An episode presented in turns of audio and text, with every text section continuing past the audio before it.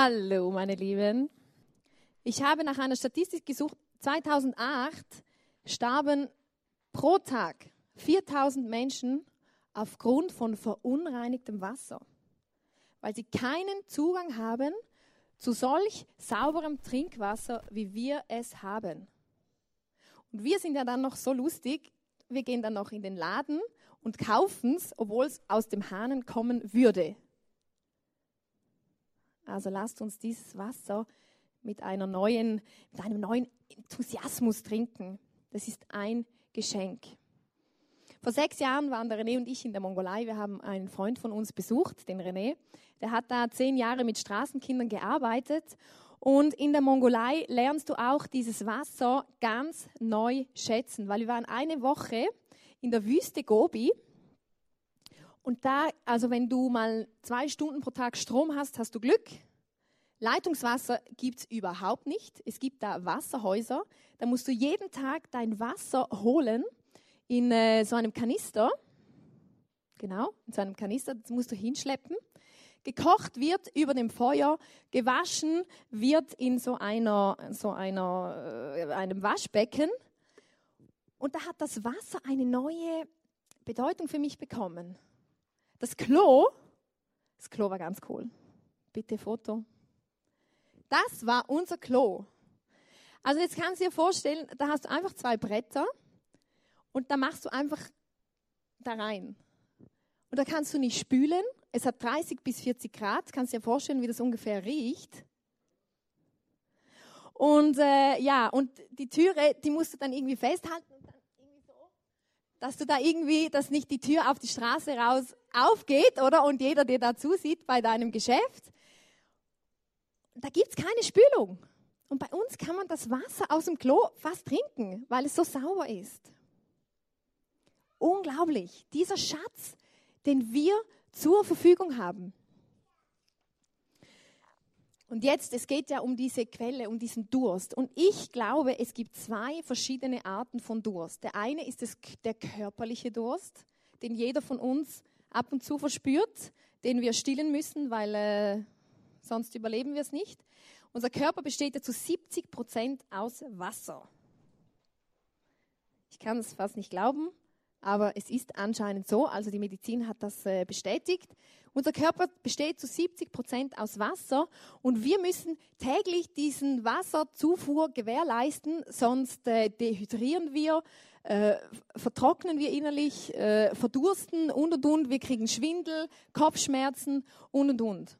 Wir brauchen dieses Wasser für unseren Körper. Aber wir brauchen auch, oder wir haben auch einen Durst in unserer Seele. Hm, was meine ich damit? Ich glaube, jeder Mensch hat in seinem Herzen eine Sehnsucht oder ebenso einen Durst nach etwas, nach einem Sinn im Leben, nach etwas Größerem, nach etwas Tieferem. Ich weiß nicht, ob du dieses Gefühl kennst, wenn ich so dürstet nach, was mache ich hier überhaupt? Für was bin ich auf dieser Welt? Was ist mein Auftrag? Für was um Himmels willen lebe ich überhaupt? Ist es alles? Ein bisschen arbeiten und dann irgendwann äh, beiß ich ins Gras? Ist das wirklich alles? Kennst du diesen Durst in deinem Herzen? Und ich möchte heute vor allem über diesen Durst sprechen, den Durst in unseren Herzen, wie Gott diesen Durst stillen möchte. Augustinus hat mal gesagt, O Gott, Du hast uns zu dir hin erschaffen und unser Herz ist unruhig, bis es ruht in dir. Ich glaube, Gott hat in den Menschen etwas hineingelegt, das nach den Wunsch nach Ewigkeit, auch wenn du dir das vielleicht nicht eingestehst oder wenn gewisse Menschen vielleicht sagen, ja, ich bin Realist oder pff, ja, ist mir eigentlich egal, in unserem Herzen ist irgendwas, das uns nach diesem Sinn fragen lässt. Vielleicht bin ich auch die Einzige, die das so empfindet, aber ich habe auch schon mit Menschen gesprochen, bei denen das auch so ist. Einfach diese Sinnfrage. Und oft füllen wir oder stillen wir diesen Durst mit falschen Dingen. Wir stillen diesen Durst mit ähm, Ansehen bei Menschen, mit der Suche nach Erfolg, erfolgreich sein, mit Besitz. Das ist jetzt der Sinn meines Lebens. Ich habe fünf Autos, drei Häuser. Das ist der Sinn meines Lebens. Aber es ist alles vergänglich. Und der Durst ist schlussendlich doch nicht gestillt. Ich habe euch eine Karikatur mitgebracht. Viele Menschen sagen, ja, ich glaube schon, dass es ein größeres Wesen gibt, aber eigentlich mag ich mich nicht damit auseinandersetzen. Es geht mir ja gut. Ich lebe in einem Land, in dem Milch und Honig fließt, in dem man das Wasser aus dem Hahn trinken kann. Ja. Ich glaube an die Existenz, aber ich brauche das nicht für mein Leben. Hey, wie können wir diesen Durst in unseren Herzen wirklich stillen? So, dass es verhält und nicht wieder, wieder, dass wir wieder durstig werden. Jesus äh, sagt in Johannes 4, Vers, Vers 13, er sitzt da an, an einem Brunnen und unterhält sich mit einer Samariterin. Jesus äh, war Jude und eigentlich ist es nicht üblich, dass sie sich mit Samaritern unterhalten haben, aber Jesus war ja bekanntlich anders und er hat sich mit dieser Frau unterhalten. Und er hat sie gebeten, ihr Wasser aus diesem Brunnen zu schöpfen. Und er sagt dann zu ihr, wenn die Menschen dieses Wasser getrunken haben, also das aus dem Brunnen, werden sie schon nach kurzer Zeit wieder durstig. Wer aber von dem Wasser trinkt, das ich ihm geben werde, der wird niemals mehr Durst haben. Das Wasser, das ich ihm gebe, wird ihm zu einer nie versiegenden Quelle, die unaufhörlich bis ins ewige Leben fließt. Jesus möchte diesen Durst in unseren Herzen stillen. Und ich bin überzeugt, dass wir in der Bibel die Quelle finden, die unseren Durst stillt.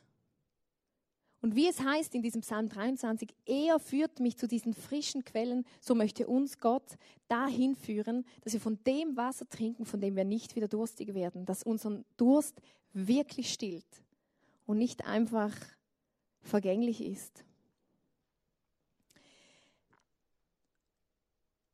Gott ist ja der gute Hirte und da, geht es ja immer um die Schafe, oder? Immer dieser Vergleich, Gott ist der Hirte, die Menschen sind die Schafe.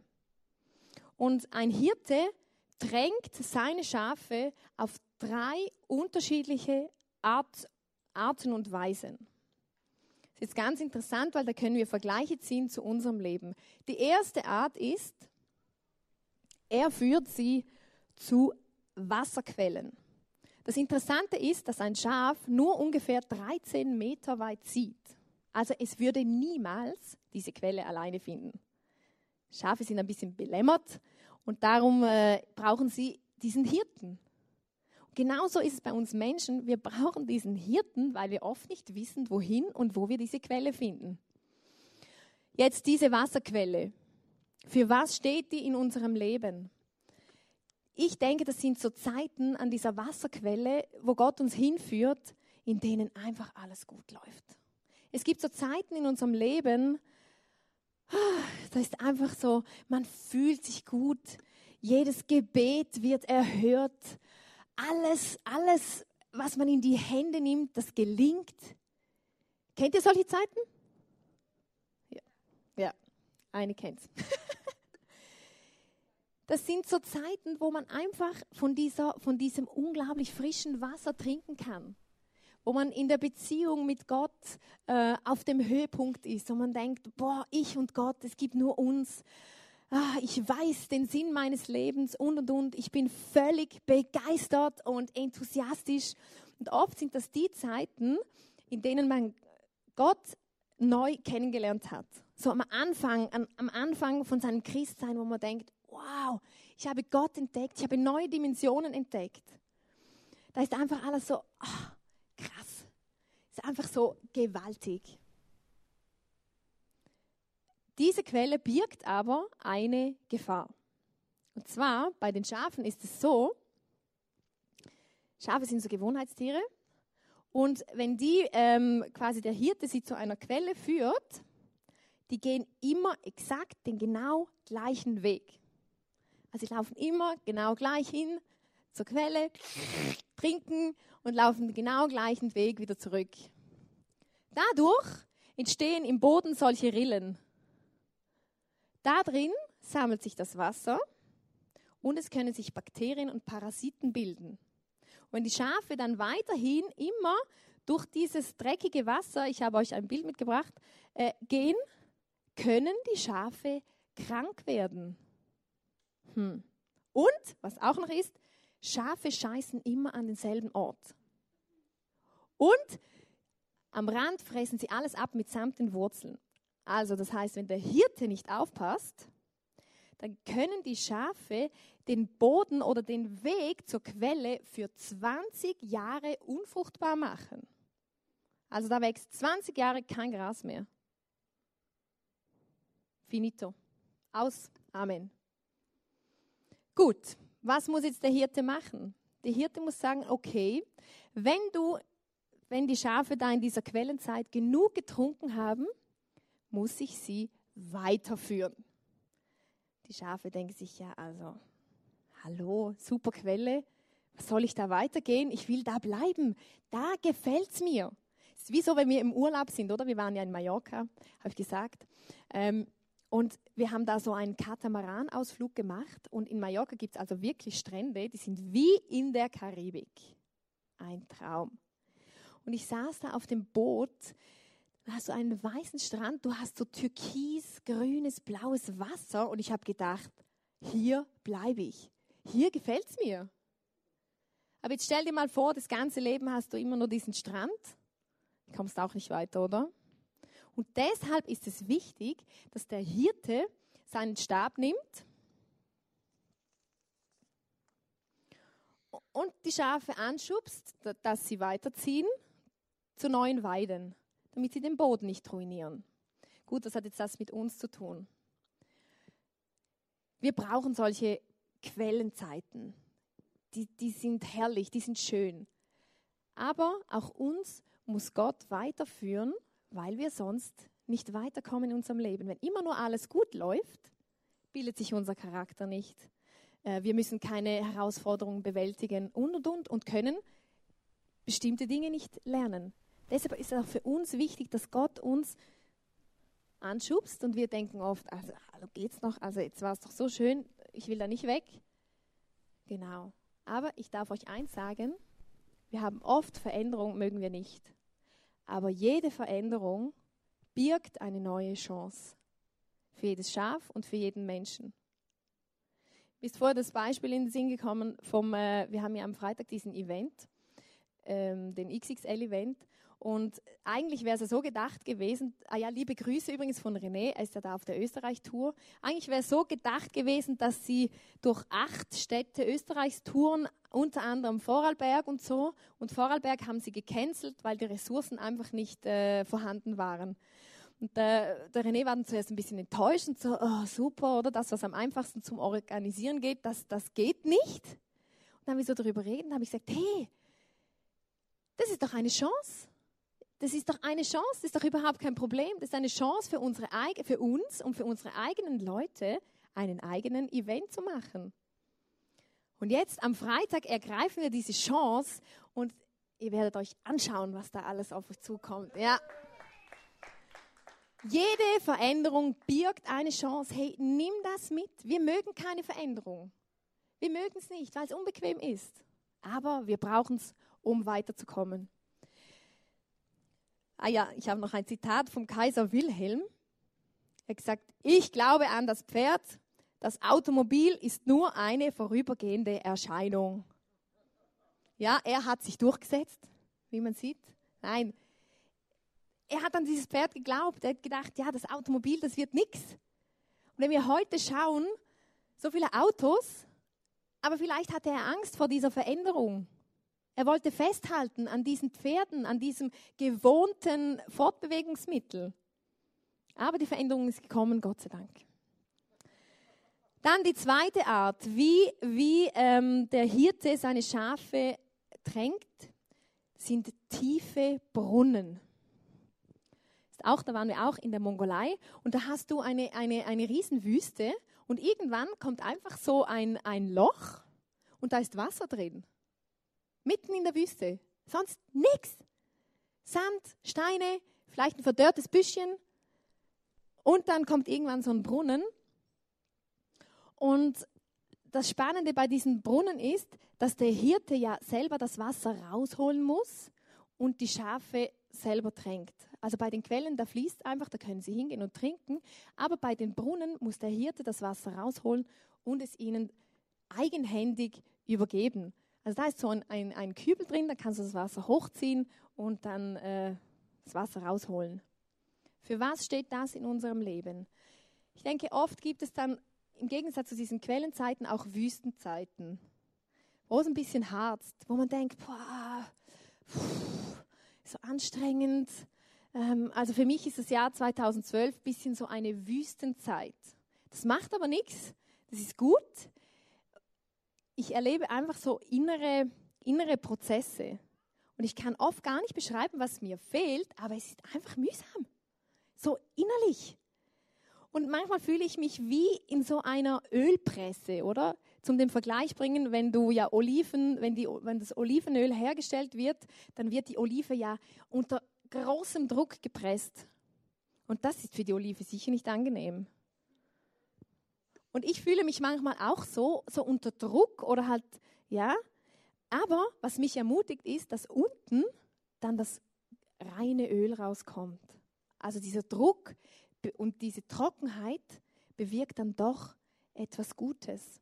Und in diesen Zeiten ähm, ist Gott trotzdem da und er gibt uns immer wieder mal von, von Brunnen zu Brunnen, ist zwar Wüste, aber bei dem Brunnen gibt er uns wieder zu trinken. Dieses Jahr sind viele geniale Dinge passiert, die mich wahnsinnig ermutigen. Und doch habe ich innere Prozesse, die schwierig sind.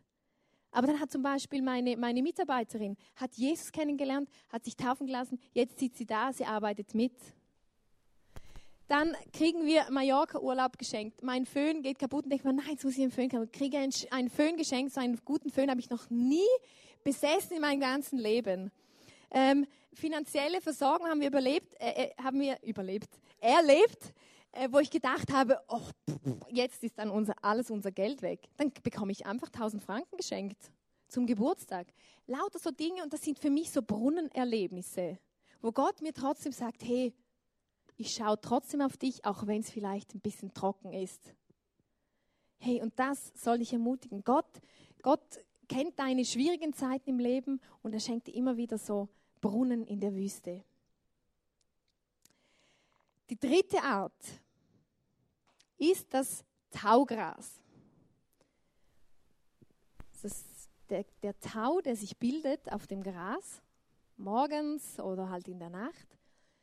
80 Prozent von dem, was Schafe zum Trinken brauchen, nehmen sie über dieses Taugras auf. 80 Prozent. Also nicht die Quellen, nicht die Brunnen, sondern diese kleinen Tröpfchen auf dem Gras. Das finde ich ganz interessant, weil bei der Quelle führt sie der Hirte hin, beim Brunnen holt der Hirte das Wasser raus, aber das Taugras müssen sie selber fressen. Und ich möchte das einfach so vergleichen mit den Zeiten, so unsere Alltagszeiten. Einfach so das normale Leben. Hey, wir müssen uns selber aufmachen und dieses, und dieses ähm, Gras fressen. Weil wenn sie das Gras nicht fressen, haben sie kein Wasser und dann werden sie krank oder es geht ihnen nicht gut. Das ist auch in unserem Leben so, wenn wir nicht jeden Tag diese Beziehung zu Gott, zu unserem Hirten pflegen und dieses, diese Tröpfchen von diesem Gras fressen und uns selber aufmachen, dann geht es uns nicht gut. Und auch diese Art äh, birgt eine Gefahr, und zwar, wenn Schafe dann äh, faul sind, dann fallen sie in eine Grube oder legen sich falsch auf den Rücken. Und das Gefährliche dabei ist, wenn ein Schaf so auf dem Rücken liegt, innerhalb von einer Stunde drückt es dem Herz das Schaf, äh, dem, dem Schaf das Herz ab und es stirbt. Also wenn ein Hirte ein Schaf sieht auf dem Rücken, dann muss er sich beeilen, weil es kann sein, dass es innerhalb von einer, einer Stunde tot ist. Und äh, dann fängt es an zu stinken. Und ich denke mir oft, wir sind doch auch manchmal so ein bisschen, ja, ein bisschen hinlegen, ein bisschen gemütlich nehmen. Fressen ist anstrengend. Dieses blöde Taugras fressen ist noch anstrengender. Ach, heute habe ich keine Lust. Und dann birgt die Gefahr, dass wir auch auf dem Rücken landen. Und dann müssen wir schauen, dass es uns nicht das Leben kostet. Ich meine damit auch unser geistiges Leben, unsere Beziehung zu diesem Gott. Und ich hatte in den letzten Wochen auch so eine Zeit, wo ich ein bisschen vernachlässigt habe, in der Bibel zu lesen, meine Zeit mit Gott zu verbringen. Und das hat natürlich zu meiner Wüstenzeit nicht noch positive Auswirkungen gezeigt, weil, äh, ja. Und ich habe einfach gemerkt, ich habe mich seit dieser Woche neu aufgemacht und gesagt, hey, ich will in der Bibel lesen. Ich will wissen, was da steht. Ich will meinen Durst löschen mit dem Wort Gottes, mit dem, was Jesus sagt. Und ich will mich nicht auf den Rücken legen und warten, bis es vorbei ist. Und ich habe gemerkt, wenn ich diese Beziehung zu diesem Gott, mit dem ich lebe, nicht pflege, dann geht es mir nicht gut. Es gibt Zeiten, da geht es einem den Umständen wegen nicht gut. Aber es gibt auch Zeiten, da sind die Umstände vielleicht gut, es geht einem aber trotzdem nicht gut, weil man diese Beziehung verlassen hat. Vielleicht hast, hattest du noch nie eine Beziehung zu diesem Hirten. Dann ist heute der Tag, wo du eine anfangen kannst, wo du anfangen kannst, von dieser Quelle zu trinken.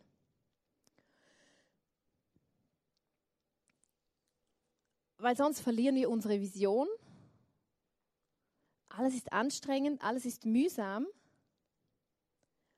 Und ich möchte uns da echt ermutigen, dran zu bleiben. Hey, Gott sagt, er ist unser guter Hirte. Er gibt uns Wasser, das unseren Durst wirklich stillt. Hey, nehmen wir das in Anspruch. Bleiben wir dran. Genießen wir die Quellenzeiten. Genießen wir in den Wüstenzeiten, wenn uns der Hirte äh, einen Schluck rausgibt. Und machen wir uns selber auf, dieses Taugras zu fressen und dran zu bleiben in dieser Beziehung zu Gott, weil ich glaube, das ist das, was uns schlussendlich ein erfülltes Leben bringt, auch wenn die Umstände nicht immer einfach sind. Ich möchte dich fragen, wo stehst du? Von welcher Quelle, welchem Wasser trinkst du? Wie stillst du den Durst in deinem Herzen? Stillst du ihn mit, mit, mit irgendwelchen Dingen, die es auf dieser Welt gibt? Mit Besitz, mit Ansehen, mit Erfolg? Der Punkt ist nur, das wird alles irgendwann vergehen. Wir haben dieses eine Leben. Wir haben dieses eine einzige Leben. Und das sollten wir so auskosten, dass es längerfristig ähm, Frucht bringt oder längerfristig Gewinn bringt. Und ich möchte euch nochmal dieses Bild zeigen von diesem dicken Schaf. Und einfach nochmal, dieses Schaf, das hat ein wahnsinniges Gewicht zu tragen. Und ich möchte das auch vergleichen mit Dingen, die du vielleicht aus einer falschen Quelle getrunken hast. Die trägst du vielleicht. Vielleicht ist es an der Zeit, deine Wolle abzuscheren und von neuen Quellen anfangen zu trinken. Weil wir haben eine unglaubliche Hoffnung. Und die möchte ich euch jetzt vorlesen. Ähm, ich habe euch ein, äh, mehrere Verse aus der Offenbarung mitgebracht. Das ist die Offenbarung, die Johannes geschrieben hat da hat ihm Gott ja ähm, so eine, wie eine Vision gezeigt, wo er gesehen hat, was kommen wird. Und er hat es niedergeschrieben. Und diese Verse ermutigen mich unglaublich, einfach zum Dranbleiben und von diesen Quellen zu trinken. Und zwar schreibt der Johannes, dann sah ich einen neuen Himmel und eine neue Erde. Denn der alte Himmel und die alte Erde waren verschwunden und das Meer war nicht mehr da. Und ich sah die heilige Stadt, das neue Jerusalem, von Gott aus dem Himmel herabkommen, wie eine schöne Braut, die sich für ihren Bräutigam geschmückt hat. Ich hörte eine laute Stimme vom Thron rufen, siehe, die Wohnung Gottes ist nun bei den Menschen. Er wird bei ihnen wohnen und sie werden sein Volk sein und Gott selbst wird bei ihnen sein. Er wird alle ihre Tränen abwischen und es wird kein Tod und keine Trauer und kein Weinen und keinen Schmerz mehr geben. Denn die erste Welt mit ihrem ganzen Unheil ist für immer vergangen. Und der, der auf dem Throne saß, sagte, ja, ich, ich mache alles neu. Und dann sagte er zu mir, schreib es auf, denn das, was ich dir sage, ist zuverlässig und wahr. Und er sagte auch, es ist vollendet. Ich bin das Alpha und das Omega, der Anfang und das Ende. Jedem, der durstig ist, werde ich aus der Quelle, die das Wasser des Lebens äh, enthält, umsonst zu trinken geben. Hey, das ist die Hoffnung, die wir haben. Das, was wir jetzt erleben, ist nicht alles. Da gibt es mehr. Und Gott sagt, er gibt uns umsonst zu trinken. Wir müssen es nur annehmen. Und ich möchte dich ermutigen, dich aufzumachen, neu von diesen Quellen oder von diesem Brunnen oder von diesem Taugras zu trinken. Vielleicht hast du es noch nie gemacht, dann ist heute der Tag, an dem du anfangen kannst, eine Beziehung zu diesem Hirten, zu diesem guten Hirten, zu diesem Gott zu suchen. Oder du hast aufgehört, von diesen Quellen zu trinken, wie ich eine Zeit lang. Aber jetzt ist es noch nie zu spät. Du kannst dich aufmachen, wieder neu, weil wir haben eine Hoffnung. Und es steht, es wird eine Zeit geben, wo, wir, wo es keine Tränen, kein Schmerz, kein Leid, keinen Tod mehr geben wird. Ich freue mich auf diesen Ort. Und Jesus ist für uns am Kreuz gestorben, damit wir dieses Geschenk annehmen können. Damit wir rein vor Gott stehen können, weil Jesus uns unsere Schuld vergibt. Ich möchte dich ermutigen, trink von diesen Quellen, weil es ist das Einzige, was irgendwie Sinn macht. Ich möchte beten. Vater im Himmel, ich danke dir, dass du ein guter Hirte bist. Und ich danke dir, dass du einen Plan hast mit uns Menschen. Und dass du in deinem Wort, in der Bibel uns einfach führst dass du uns Wege aufzeigst, dass du uns einen Sinn und eine Hoffnung gibst. Das Einzige, was wirklich Sinn macht, was nicht vergänglich ist, was über den Tod hinausgeht. Jesus, und ich möchte dich bitten, dass du diesen Durst in unseren Herzen nach dir größer machst. Dass wir uns aufmachen, dich zu suchen, von deiner Quelle, von deinem Brunnen und deinem Taugras zu trinken. Und ich danke dir, dass du sagst, dass du jeden, der kommt, den Durst stillen wirst. Ich möchte dich einfach erheben, Vater im Himmel, für der, den du bist, für der Gott vom Himmel und von der Erde, der Schöpfer von allem. Und ich möchte dich einfach anbeten und dir Danke sagen für das große Privileg und für die Hoffnung, die du uns gibst. Amen. Lass uns einfach für diesen Gott nochmal Lieder singen, um ihn einfach anzubeten für das wunderbare Geschenk, das er uns macht.